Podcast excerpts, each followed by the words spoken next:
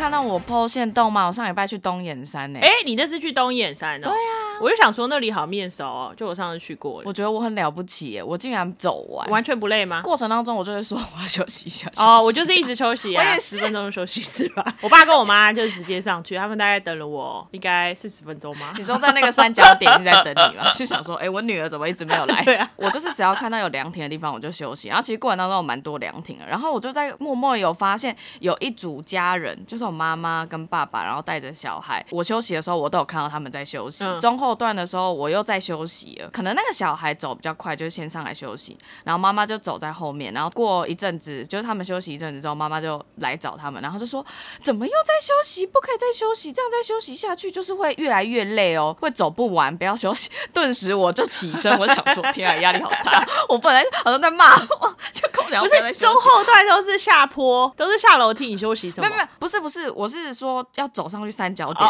爬坡的时候。我越后面是越休息的越频繁，没错。哎、可是山上真的超凉的、欸。我有看到你拍完美照啊，留了一个我跟你说整路上只有我一个人穿运动背心，爸爸妈妈们应该就投以一个你不是外面还有一件衣服吗因？为我刚刚开始的时候是有穿一个很短版的 T 恤，没错，但里面穿的运动背心。但后来走走开始有点热，我就跟我朋友讲说，哦，我要不要把它脱掉？啊、我们那时候去的时候，前面也有两个真的是完美的概念，然后就是那种健美的完美的概念，然后他们真的从那里就是穿运动背心，然后下面穿那种就跟你一样紧的 legging。下山的时候，他就完全是走在我们前面，因为那下山的那个楼梯你也不太能过人什么的，然后他们对就走在我们前面对，，然后速度就跟我们差不多，然后但他们时不时会停下来拍一下照之类，然后我爸就在旁边说：“哦，很辣呢，很养眼，怎么？” 因为一直走在我们前面，你下山的那个楼梯大概至少要走个半个小时。我觉得那个行程其实 City Girl 也是可以负荷的山。哦，我觉得是啊，而且那里很舒服，就是凉凉的，现在真的超适合去，就避暑，整个就是有阳光，就拍照起来是漂亮，但同时又凉凉。但是你开上去应该就花蛮少，对对对对，就是可能要交通工具才有办法到那边。但是我跟你说，那下楼梯真的不是盖的，我下楼梯下到我隔天回来小腿退 膝退，盖会有点痛。太痛了，太痛了。我那天回来马上就有对小腿做处理，上山真的还好，但下山真的会觉得，哦，这个楼梯怎么还没完？我我爬那么高吗？怎么还有那么多楼梯？我整个隔天整个寸步难行，小腿废掉两天，超。所以你那是一个生日登顶之旅之类的吗？也没有，我就想说，我生日那一天有需要这么认真吗？就是这么积极向上，还可以去爬山，我去爬的时候好像也是我生日的时候，真的所以我现在想到觉得好像是哎、怎么那么有默契啊？我觉得很好笑。去的沿路的路上卖了很多水蜜桃，然后超级好吃哎、我的妈呀，我的妈呀，超级好吃，肯定的啊！你有留给我吗？你可以留一颗给我。一起吃完。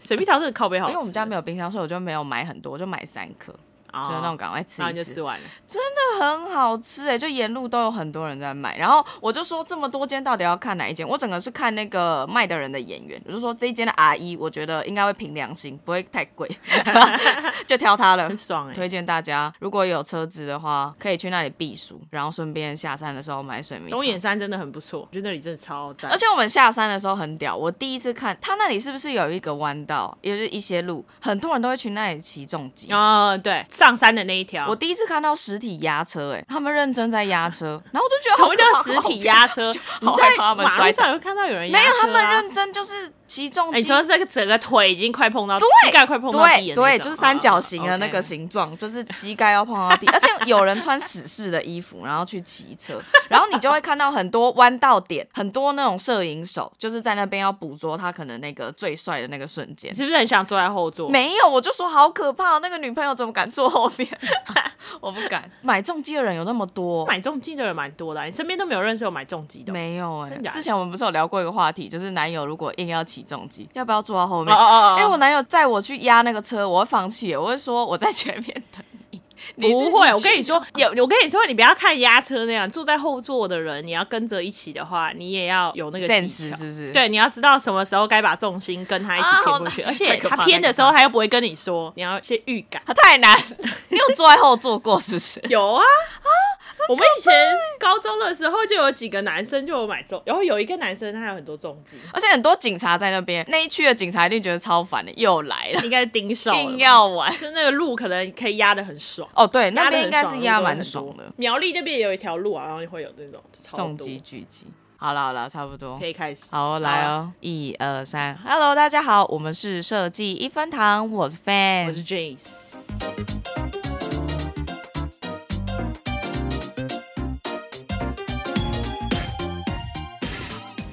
哇，我今天状态真的很不好，我现在马上脚就麻了。怎么回事？这个 现在是鬼门开不适合录，是不是？我不知道哎、哎、我跟你说，最近鬼门开，我真的，怎样？我每天都睡得很差，而且我都会一直做噩梦。那你要带平安哦崩溃，而且我那天做了一个梦啊，前面不说，反正结论就是我应该要去拜拜。你要去拜拜，没有在那个梦里面的事情告诉我，就是没那个梦里面的结尾是告诉我叫我赶快去拜拜，你说有一个人在梦里面跟你讲让你去拜拜，就是有点类似，就是因为有发生一连串的事情，然后最后的结尾说就叫你赶快去拜拜，就不去，然后就没了 ending。但我还是没去拜拜，我要拜什么？我那天醒来都跟我妹讲，然后妹就说：“那你赶快去。”我说：“要拜什么？土地公吗？”很奇怪、哎、等一下，等一下，等一下，我跟你说，刚刚放送事故，我的电脑突然宕机。哎呦，那现在好了吗？哦，我刚刚有一段都没有录到，哎，他就突然跟我讲说什么发生冲突，啊，是哦，那怎么办？所以前面都没录到吗因？为没没没没有，在九分五十秒的时候突然坏坏的，哦所以有十秒钟消失。十，秒钟而已嘛。哎、好干很可怕，刚刚就说要去拜拜，然后就坏掉。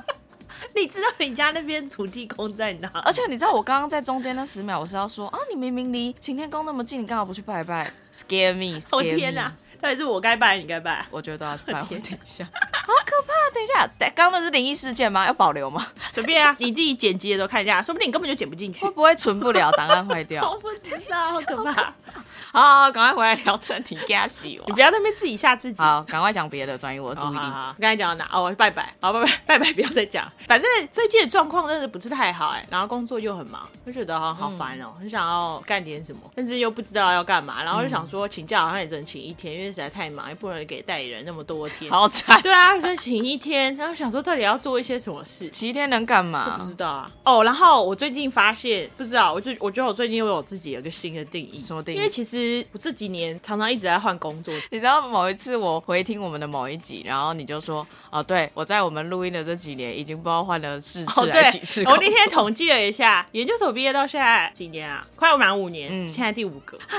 一年换一个，我这样对的吧？啊，这不重点。好，重点是有的时候对我自己有个新的认识，不是一个要思考很久，是有时候可能就是在跟朋友聊天。反正我那天就是最近不是跟你说我跟那个一个美眉很好嘛，然后跟那美眉聊天的过程呢，突然觉得我好像知道为什么我会一直想要这样换工作。为什么？因为我最近就是我跟你说，我一直觉得我好像一直活在一个回圈里面，就是一直加班，然后也不能放假，放假只能放一天，然后又觉得身体状况不好，可是明明就很需要放假，然后就是这样一直这个负循环，对一个负循环。然后还发现我就是没有办法一直困在一个地方，哎，我会很容易有一种困住的感觉你。说你不能在一个循环里面觉得太 routine 了，就在做一样事。对，一感觉到我觉得这里有一点舒适圈了，我就会很想要逃离这个地方，逃离这是一个推力。嗯，然后还有另外一种拉力，就是我只要每次接触到新的东西，包含新的环境啊，或者是新的工作啊或者什么的，我就会有一种肾上腺素被激发的感觉。我不知道为什么，有些人可能会对新环境那些很陌生，但是我是喜欢新的东西，因为我就是一个很容易，不管我买东西、用东西、工作，好像我都很能撑欸呢、我我很少会让自己用撑在过日子。但我的意思是，你看，就是会有这么多人需要新鲜感啊，或者是有时候就是需要做一些有的没的事情。然后我那天就是因为我好一阵子其实没有听 podcast 啊，什么台通那些我都没来听，就太忙了。然后每天只想耍废。但我那天就是刚好又找到时间那边听，然后不知道为什么他就突然推了四代灯珠给我。那你也知道我们设计师很容易被图吸引，然后我就听了进去，然后发现，哎，这不是原来你很喜欢的那个，然后就是是他那个东西有改名。然后我就想说，为什么要取世代登出这种东西？就是跟原本那些老板什么鬼的什么事情，对跟那个差很多的名字。他到底原名叫什么啊？难怪他要改。你看我们两个都记得，我快来改啊！今天来改啊！要看一下是不是？好，我看一下啊。那些你不敢跟老板说的事，啊然后他中间还改过一次，改成那些我所遇见的选择。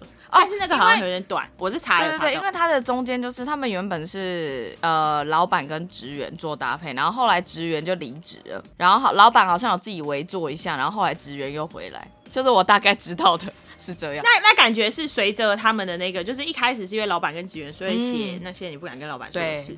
然后后面有一个很短的时间，他写应该只有两三个月，是那些我所遇见的选择。然后现在这一个又已经快已经快一年了，世代登出。然后我就觉得这名字很酷，所以我就看了一下他们的简介，简短的念最上面三句，他就写：若你曾对这个穷忙世代感到厌疲倦的话，欢迎你收听世代登出，让你的人生账号登出一下再启动。然后我想说，他讲这个好像蛮酷的。然后我又看到最下面，他就有介绍主持人的时候，他也有描述到登出这件事情。主持人介绍最后收尾都是写一个是登出年龄十五岁，一个是登出年龄三个月这样之类的。他们说的好像蛮酷的，就是他们把登出这个世代这件事情，把它变成是一个勇于追寻自我吗？不会完全的是比较随波逐流，比如说有点像刚才你说的那样，就是找到一个工作，你就会持续的这样撑下去。可是你不会想说，有点像是真的登出这一样，然后去看一下另外一个世界，然后再试图的登录另外一个账号，或者是再登录回原本的账号，这也都是一种选择。多重宇宙之类的。我想说，哇，他们这个概念我觉得很酷。哎，我我也觉得登出蛮好，好像可以很广泛。就比如说是登出你对于自己的枷锁跟框架，或者是爸妈对于你的。期望对，或者是这社会大众对你的期望，或老板对你的期望，就是从那里面抽离。对，然后我后来就想一想，就是如果那个主持人介绍啊，我想一下，我随便念其中一个，反正他是公开的。好，如果是徐家凯的主持人介绍，他就写他是一九九一年出生，然后十五岁立志当导演，选择登出了这个世界，开始实践自我，成为了小时候自己会觉得骄傲的大人。登出年龄十五岁。嗯如果这个东西要放在你身上的话，你会觉得你什么时候开始登出，还是你觉得从来没登出过？我觉得。呃，我都会围登出又登录哦，围登出哦。你说，比如说去东眼站的时候吗？但我觉得我是大部分的时候都会是一个登入的状态，但会在某些时刻，比如说在朋友的怂恿，或是我比较偏人来疯的个性，尤其是大学时期，我觉得我大学时期算蛮登出的哦，好像可以理解，就是我做了我以前不敢做的事情。那有可能是因为我大学之后开始到台北读书，然后就有点脱离了爸妈的掌控。所以你觉得大部分其实时间你还是在这个时代里面账号没有登出的状态下，但时不时如果被别人怂恿啊或者什么的时候，你会暂时登出。对，我是暂时登出，一天两天那种。对对对对对。因为就是同样的问题，我那天也想了一下，如果问我的话，我会觉得我是登出的状态。但是如果真的要问什么时候登出的话，我想了一下，可能是大学或是研究所的时候，不确定。就是你会瞬间的有一种觉得跟这个世界比较愿意有点脱钩，久而久之你会觉得有点格格不入的感觉。但是也不是说完全没有办法融入啊，就只是你会觉得哦，可能想的东西会比较不一样。你会完全用另外一个角度看这个世界。就比如说你登出，那你有觉得你有做过什么比较疯狂或者比较代表性的事情？我觉得，我觉得如果真的要问我的话，就是我那时候会说大学。是大学的时候，我认识了，就我到现在还很好的一个朋友。嗯，我觉得那个朋友就是让我看到一个很不一样的生活的方式跟价值观。他是第一件事情。然后后来就是大学四年我们都混在一起嘛。大学毕业的时候，我觉得我做了一件比较特别的事情，就是我没有马上找工作。所以我好像有跟你说，我是出去玩了一阵子。就是六月毕业以后，大概玩了半年，过完年的时候开始找工作，然后所以大概三月的时候才入职这样。然后那半年我不是只是在台湾玩，就是可能到处玩，然后还有出国待了好几个月。然后出国的地方就是也去了，好像有去了美国找我舅舅他们，然后还去了加拿大。然后因为那时候我哥他们正在各个地方跑，就是要面试后牙医，然后所以我就跟着他跑。你是当小秘书是不是之类的？没有，就是他们因为我姑姑那时候没有办法陪着他，啊，就希望有一个对陪着他，然后他就是。他就想说，好啊，算了，他也不想要一个人，然后就干脆我就可以背着他。所以我那时候就是来来回回去了很多地方，然后最后过年前我要回台湾之前，他就是录取了澳洲的一个学校，所以我那个时候又跟着他去了澳洲，去了一两个礼拜吧，我有点忘了。哇，你去很多地方哎，对，就是我觉得那一阵子是让我看到那时候有现实动态，而且没有现实动态，那时候有 IG，就大家会看贴文。你看那时候大家贴文，就是大家已经开始找工作，然后开始有一些新的工作体验的时候。可是我在玩，可能你还是会收到一些比较酸言酸语的东西，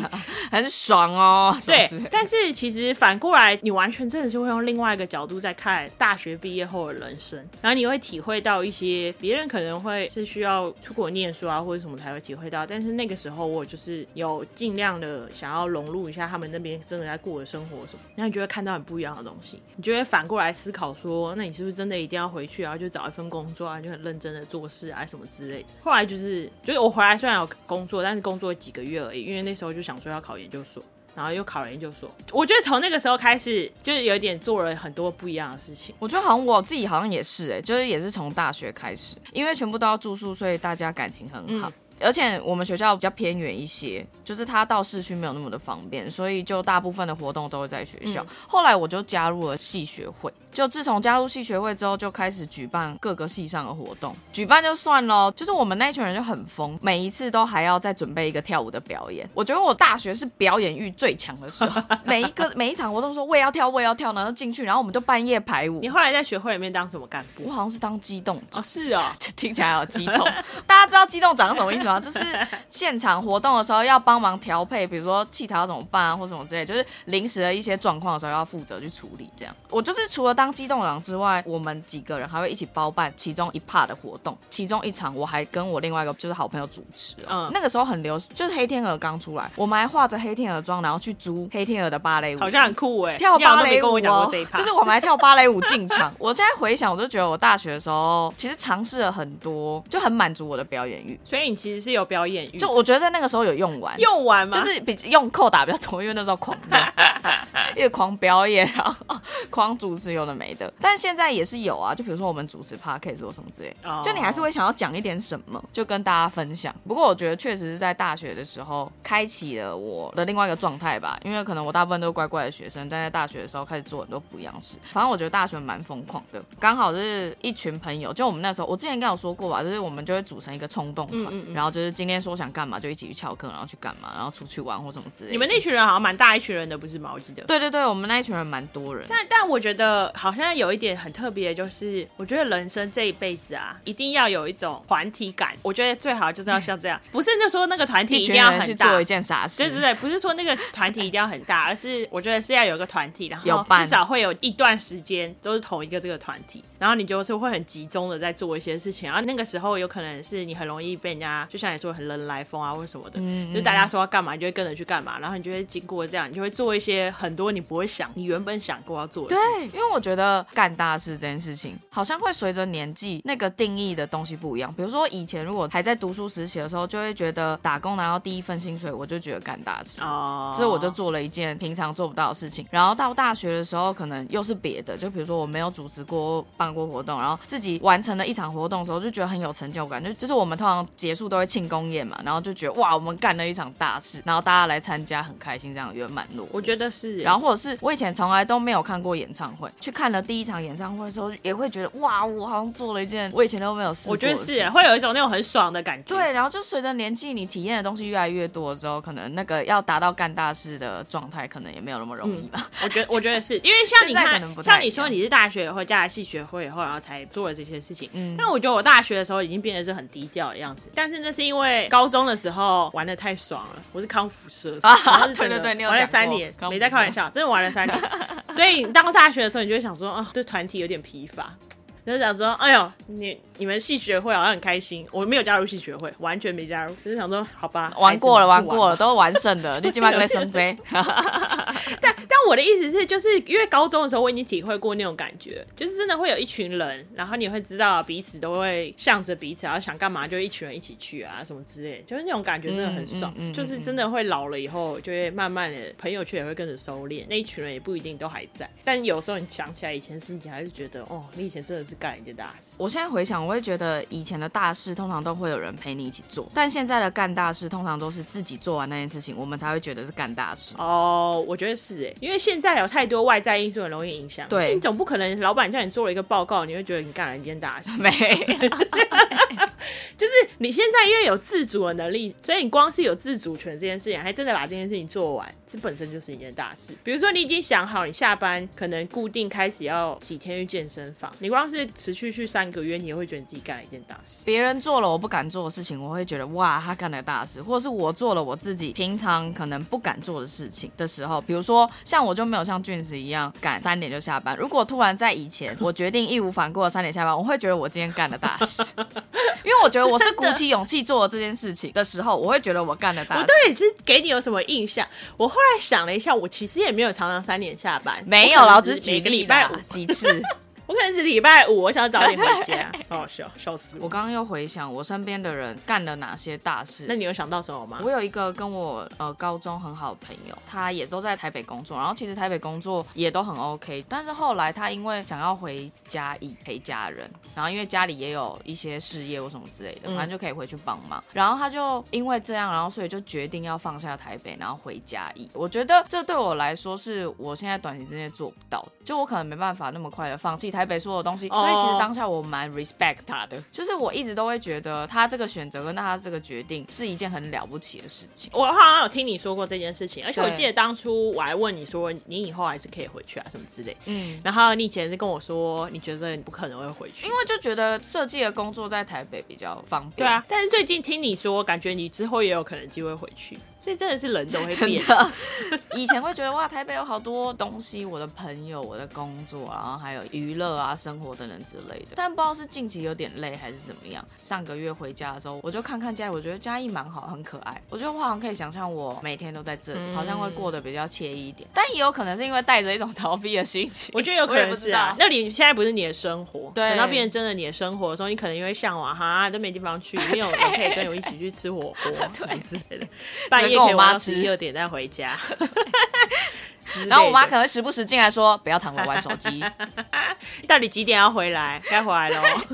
今天回不来吃饭，”对啊，不过讲回来，就是我觉得当下我那个朋友对我来讲确实是干了一件大事，就这件事情。我自己后来想了一下，就我觉得旁边的人有的时候他们做的某一件事情，倒不是说，就是对我来说，可能他不是短暂的，像你刚才说你朋友那样是直接做了一个决定。我后来就是有，就是我哥，那不是我亲哥啊，表哥，他考牙医这件事情，他就是考了两三年、很哦。猛，，对他们国外的那个牙医，就是他们真的是满世界在跑的。你说他一直很像老师要去应征应征，对他们的面试，有的时候他们会叫你就是可以远端的啦，然后有的时候，比如说呃，如果都是在美国或加拿大比较近的，他就会问你可不可以去他们学校那里面试啊什么的。嗯他就是会一直这样到处跑来跑去，然后面试，然后因为要这样，所以他也不能找一个很稳定的工作，所以他就去一个他完全没有做过的那种服务业打工啊，就这边打一下工，那边打一下工。啊，就只是为了要实现他这个梦想，了不起我有时候就是后来回头看，我就会觉得他做的这件事真的是他人生最了不起的事情。一个人，然后坚持他的梦想，然后中间可能没有这么的顺利，比如说音乐人或什么之类的，然后你就会觉嗯得他就是真的是只是专心的想要做好一件事情的时候，我也会觉得很了不起。我也觉得真的，因为我们可能会妥协于现况，就会觉得算了啦，对怎么考这么多年都考不上，那那我放弃好了。因为我觉得，就像你说的，有时候我们会觉得那个人做的很了不起的事，是因为你自己没有办法做。对不管是我姐啊，或是其他人，他们之前也常常会有，就是有其他的，他们可能自己的梦想。然后虽然不一定他们的最最后有成功，可是你光是看他们坚持这件事情就已经了不起。因为像我就是完全没有毅力的我可能努力了半年都失败后，就会说，嗯，这个不适合我，跟我没缘分。但是我觉得他们可以以年为单位去做一件事情，本身对我来说就是一件大事。可是我觉得，因为可能因为我们两个个性真的是很不一样，你很敢于做很多的事情，勇于尝试，但我可能就是真的是偏向比较保守一点，或者没有这么的敢于尝试很多的事情的时候，在我心里我就会觉得俊子很常都在干大事。哦，就你去做一件事情的时候，就哇，我真的不敢这样说，或者我真的不敢这样做 的时候，我就觉得哇，我 就是干大事。你做了我需要勇气才可以做的事情的时候，对于我来讲，本身就是在干一件大事。哦就比如说像你刚刚说的，我觉得其实对于现在的我们来讲，换工作本身也是一件大事。嗯你决定要转换一个公司，或者是开始去面试，然后准备，然后找到一个工作的时候，我觉得对于现在的社畜来说，本身也是一件大事。嗯所以每一次在做换工作的时候，我都觉得哇，太屌了，因为我觉得这是需要一点鼓起勇气跟下定决心，就是你光是你下班以后还要改作品集这件事情就已经烦死了。好累哦，真的很累，真的很累。我五五年改了五次，而且作品集每年都在更新，非常好，维持这个原则就很很猛啊！你不觉得有时候看到自己身边的人，然后是转职，我觉得也是干了一件大事。我觉得是欸，我觉得转职这件事情很了不起，就是都是需要勇气吧。对啊，而且最近常常在社团里面就会看到有些人说想要转职当 UI U 叉、嗯他们有时候会介绍自己原本是什么，然后就想说哇，你真的很赞呢。然后是很多真的是有认真在问一些，哦，应该说他们问的问题，你看得出来他们是有在认真的在调查这些东西，然后想要转过来。那我都会想说，真的像我的话，可能也没办法。就是虽然你一直说我会做一些勇敢的决定，但是你叫我转职，这个我不一定有办法。可我心里面还是会有那些，就我原本想说我要做，但我也没做的事情。哦一定会有的吧就？大学的时候，我还我很想要做一件事情，就我那时候一直在想要不要去考技师。哎、我跟你说，我真的有朋友很认真的，一辈子的梦想都在考机师，然后他现在就是在航空公司上班，但是他其实一直都有在报考。但是因为报考是有年份的，就是要考培训的，除非你是去外面、嗯外面学完以后再回来。国外的什么飞机学校，什么对但是我那时候放弃，就是因为就是我太胖。他有限制体重你，没有发现机师都没有胖的吗？机师是都蛮帅的啦。机师的那个体检，他们是有一个航空配合的体检中心。嗯，那个体检规格都超高的，因为你要做一个很高压，然后又很、嗯要负担别人生命的那个工作，对，所以你的那个体格要很好，而且他们那个你真的考上以后，你就是定期也要再回检。哦那我后来想一想，哦，我真的没有办法跨过这件事情，我减肥没有办法，而且我想到我以后每年都要 keep 自自己的体重，直接放弃你。现在干的大事就是减肥，给我减起来。你 减肥成功的干大事，这这就是我们刚才说的、啊，要以年为单位，我也没办法。这边乱讲，帮自己找理由。近期就是我弟就是有裸辞这件事情，嗯然后我其实蛮 respect 所有裸辞的人，就是其实他真的是一件我想做的事情，但我一直不敢。就是你可能在想换工作的时候，你通常会是确保你已经找到下一份，然后你才去换吧，大部分人都是这样。对我从实习然后到第一份工作到现在，就是大部分都是无缝接轨，就是中间都是一直汲汲营营的找下一个东家这样。其实我真的没有像你那样，就是真的好好的休息，哦但又想说不行，裸辞可能就没钱，然后我下一次再就是你会很多担心，说那我再回来会不会就没有人要我或者你又不会想太多了？可能吧？就我的个性就比较容易多虑，所以我其实看着我弟他决定裸辞，其实我也会觉得哇，他就是干了一件大事。我觉得是、欸。就对于至于我来说，但因为他因为我觉得裸辞，反正其实你存的钱够了就可以啊，就随便就辞。可是你看着那个钱一直在减少，我觉得我觉得这就是重点，就是你把钱跟工作升为你人生的必需品的时候，哦你就没有办法先没有这个东西。可是不能没有钱啊。看你有没有办法直接跟别人说，哦，我现在就是没工作，先接受这件事情，你才可以裸辞。你最近有看线动吗？就是我们有一个共通的很有态度的女生的设计师朋友，嗯然后最近她也辞职了，感觉她好像也是裸辞。因为她有额外收入啊，她很会画画啊、哦哦他完全是就是靠她画画的那个技术可以，敷他完全可以当自由工作者的，他根本不用做意外误差工作都没关系。啊，我也想要这样。那你去表演，你就表演欲，我再开始接接受表演艺人。接一些商业没有，你把 podcast 打开那个捐款，我们来募资啊，募资他一个金额，让让我们可以裸辞，你只要让我们三个月可以裸辞，有薪水，我们每个礼拜。就我们干大事，那他们干嘛不留着钱给自己？对，我们每个礼拜出两集，不要乱讲，很压力很大。那个哪有裸辞？那另外工作乱，没有，我们可以去全世界录音啊、剪片那不是换另外一个工作，全职 podcaster。之类的、没有就三个月就好了，然后我们就会回来找工作。欢迎抖内对啊资助，让我们可以安心的裸，辞。是不是很好笑？大家如果不敢做这件事情，我们来替大家成就。对啊，大家如果不敢裸辞，然后不敢这样放胆出去玩，我们帮你玩，我们帮你录音录出来。谁会抖内 这个钱？他们会说，不然你们抖内我好了，我敢。你敢裸辞？吗你敢要负担？你回去，你老婆跟你说，你怎么不养家？笑我觉得主意蛮好。就像我说的，你有时候就是需要一点肾上腺素，让你的生活有点不一样的感觉。嗯，但我觉得我们刚才讲的都比较是生活的，对可是如果我觉得同样的事情放到设计上，那完全是另外一个角度的事情。就是像我，如果你说我很勇敢的对生活做一些勇敢的决定啊，或者做一些大事，但如果放在作品上，我可能就没有办法。哦，就是设计的作品上，我好像不是会大胆做设计的人。会吗？我觉得是啊我。觉得你也蛮敢于尝试的吧。我觉得我没有哎、我很容易被设计的习惯给框住。可是我觉得 U I U 叉不能这样讲，我自己个人觉得哦体验这件事情还是要趋于一个惯性跟理论，还有真的使用者过往的经验，所以它不是你想要做突破就可以突破。觉得是但是我觉得视觉不一样，视觉是大家都一直在追求看到更多更新的东西，可以有很多发挥的空间。但我觉得只要关系到体验跟操作这件事情上面，它就不是你想要变就可以变。应该说，我觉得设计这件事情本来就是一个服务业啦，所以我刚才说的比较像是有没有创新这件事情是，如果就算今天是跟我说，我们给你这个案子，我们就是想要一个很新的东西，我也不一定做得出来，所以我没有办法在设计上干什么大事可是。我觉得在今天公司的时候提案的时候，你本身好像没有什么太大的问题。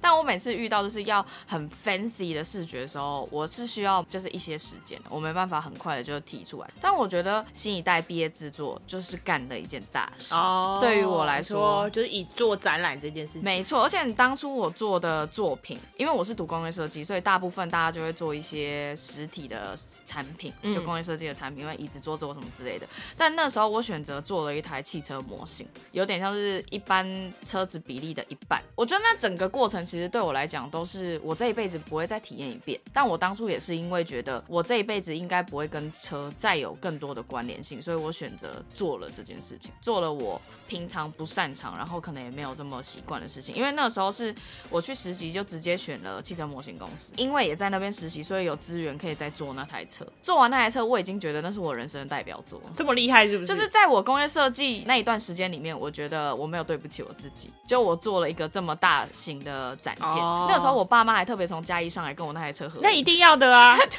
他们说我们还一起拍了一张照片，因为我我是当下就认真觉得我这一辈子不可能做一台车子的设计，当然那不是我自己一个人啊，我还有我的组员一起。嗯反正我就觉得当下的我跳脱我原本善于设计的东西，因为对我来讲，可能那些 emotion 的东西会更好上手一点，比如说什么家具啊，或者什么之类的那种，哦可能都会更好想象。但汽车真的是另外一个不是那么硬体的东西。对对对对对，汽车又是另外一个东西。那个时候蛮感谢那个老板愿意让我们用材料或什么之类，还有一些那边员工的技能，然后去帮我们一起完成这个东西。这么 support，好好。我觉得大学毕制应该对大家来说都算干了一件大事。我觉得好像是、欸，因为一般来说不会一直在办展览，因为如果是说毕业的作品的话，因为我大学不是念设计的，可是我大学的时候念的那个资管，我们就是最后也有一个毕业专题。然后我应该有跟你说过，我们最后是做了一个游戏出来哎、。没有哎、我没跟你说过，好，通常资管应该都会做的那个毕业专题，可能就是做一个网站，然后那网站可能是有一些什么功能的，有些人可能是跟一些什么农产品合作啊，啊什么都有可能，不一定。或者是那时候也流行，刚开始开始做 app 的，然后那个 app 就看你可以跟哪一个店家或者是哪一个公司谈到你。很读本科系耶，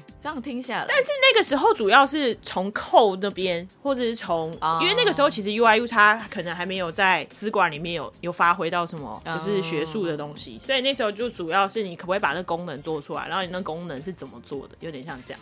但我们那时候就毅然决然，因为我们那时候跟的那个指导教授他是一个比较新的，那时候应该还只是副教授诶，然后他就是会知道一些蛮酷的东西，然后他那时候就是给我们那个两组，他都是说那时候有一个用 code 就是写三 D 的叫 Unity，、哦现在游戏基本上都是用那个都是用他做的，然后呃那个时候就直接是三 D，然后我们就说，可是我们完全没有做过三 D 的东西，因为三 D 你还要建模，对对对然后你要把那个模型放进去，你要用扣去控制那些灯光啊，然后还有什么行走的那些东西。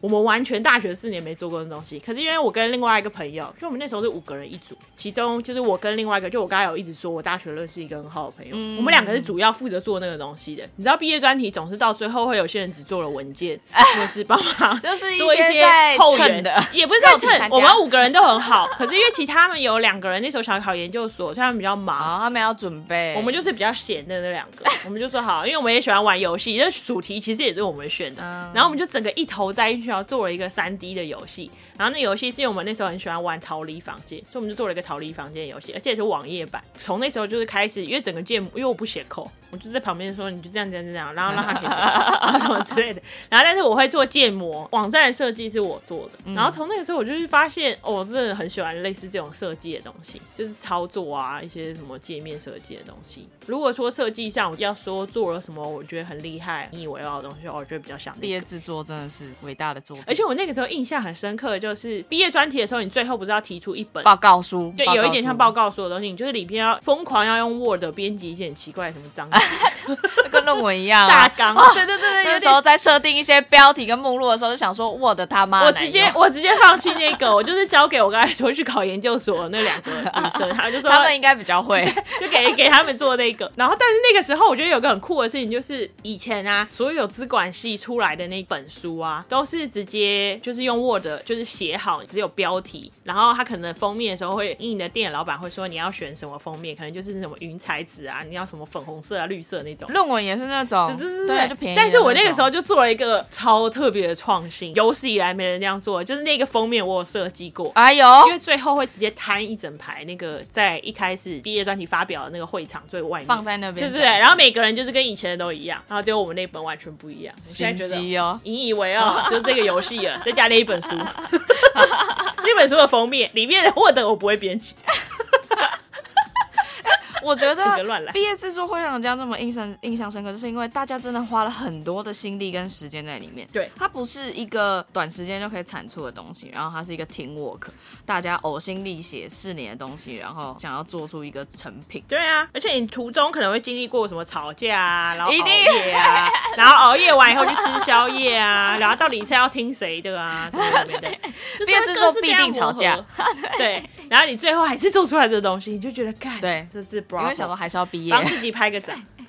但除了毕业制作，是不是现在有没有什么觉得很了不起的作品？就是有没有看过别人的？我现在这个公司啊，因为不能做什么会连到外面的外网的，对外网的东西，所以内网你只能用 local，就是会会存在本机的档案。那你要做设计稿的时候，你就不能用 Figma，因为 Figma 不是这样干的，它就是什么东西都会放上去。然后所以我们就后来就买了 Sketch。但时不时我就有的时候还是很想要 Figma 做一些很简单的图，但是因为你如果被公司发现你会这样互传你自己个人电脑东西到这里的话，又会被那个。但是其实因为 AirDrop 它挡不掉，重点是我最近就常常在想，Figma 真的是很了不起的发明哎，它竟然就是让你完全的放弃放弃 Sketch 这个东西。就是其实三四年前我们第一次知道 Figma 的时候，我们还是面一副鄙视，对，哇，谁会赢过 Sketch？干嘛要用一个新的东西？Sketch 就是屌，对，我的。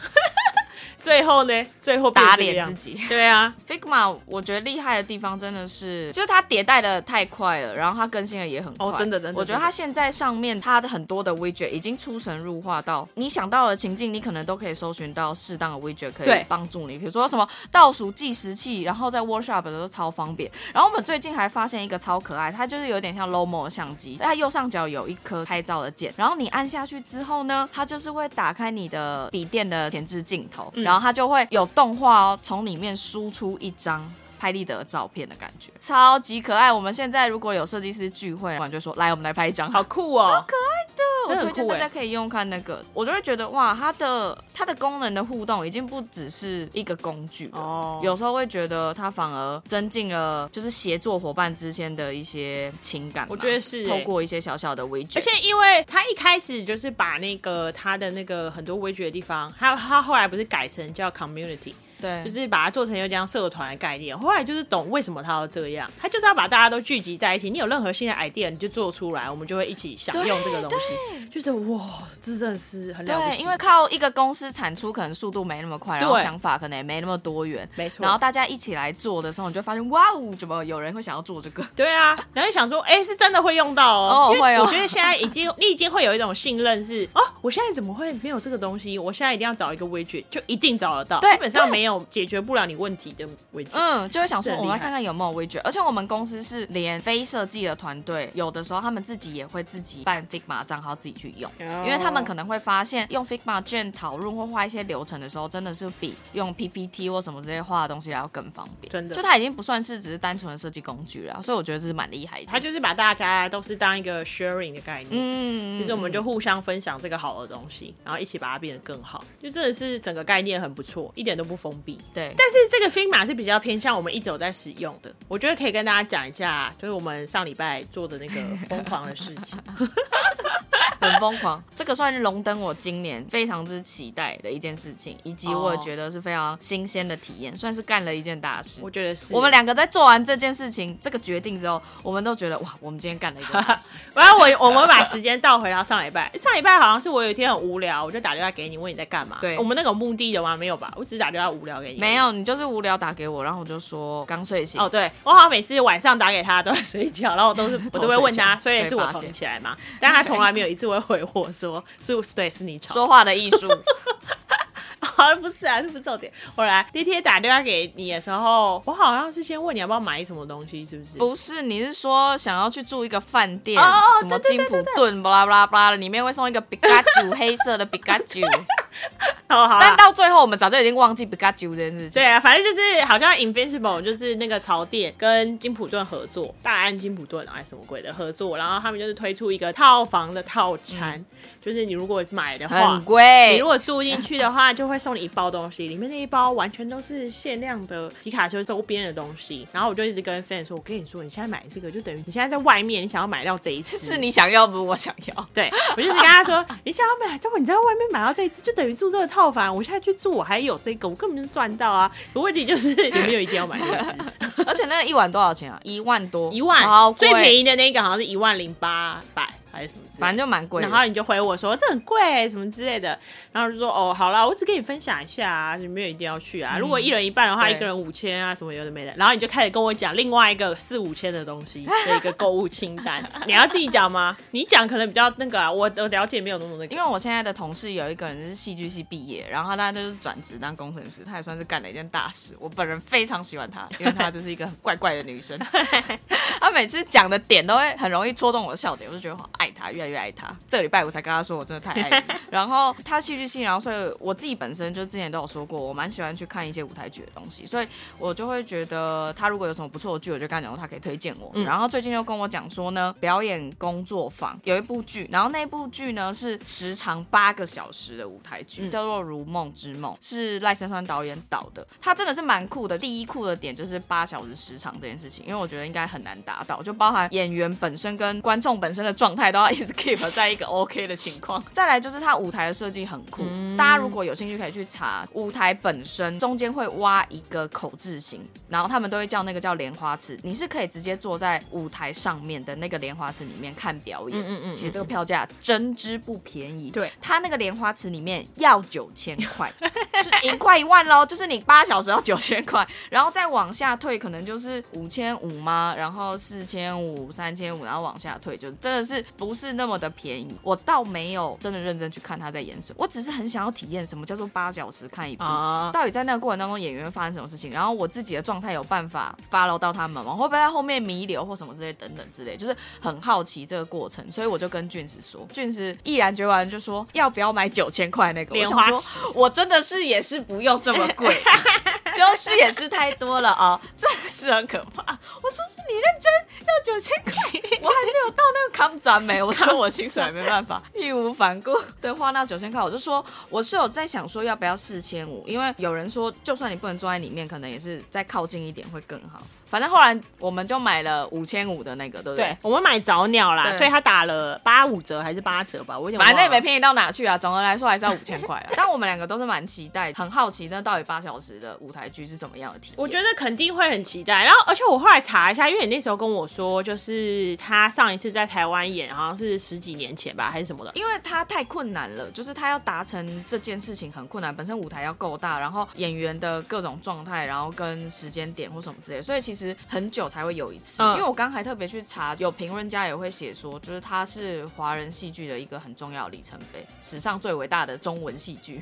他好像在大陆那边也有表演过。对，但因为我自己查了一下，之前的演的都不是台湾人演的。哦，是不是有胡歌？之前的每一次好像要么一开始好像是那个香港那边的人来演，哦然后上一次来台湾也是香港的那个话剧团演的，然后再后来就是在大陆巡回好几次的那个都是大陆人，所以这是第一次台湾人来演这个。然后因为我记得我们那时候是因为有莫子怡，，对，然后还有屈中恒，也有简曼书，就是好像都是一些硬底子的。对，但是不知道我觉得我们会不会后悔没有买莲花池？因为当下就是很犹豫，因为我稍微看一下 PPT，很多人都说买莲花池体验真的很好，但是因为我们真的不太确定自己的状态，就是会不会疲惫到后面四小都在睡，也会担心买了莲花池会不会浪费钱，所以我觉得我们先体验一个中间，我自己可以接受，因为俊子可以接受九千，但我可不行，我可以接受五千五的这个这个康展，我觉得已经算靠近了。我们觉得很棒的话，下次再二刷九千。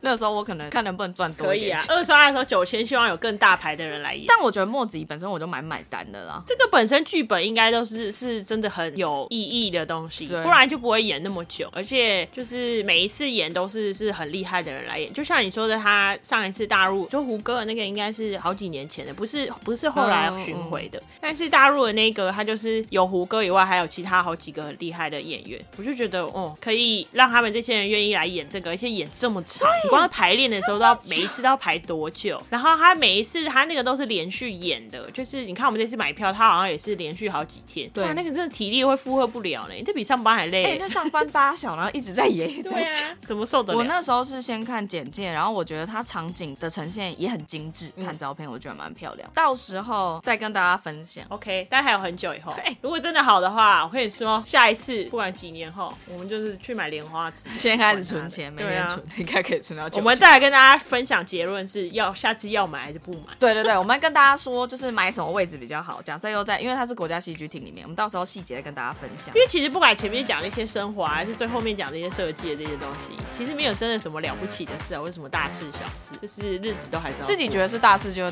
我觉得你本身可以每天去准时上下班，就已经是很了不起的事情。对啊，认真当社畜。但是大家还是要抖内也可以，再跟我们说，我们看要不要开放那个抖内 啊，大家真的如果付钱的话，我压力也是 没有。说说的，我们再考虑一下。大家会把钱花在自己身上，比较实际。好啊，先先这样，拜拜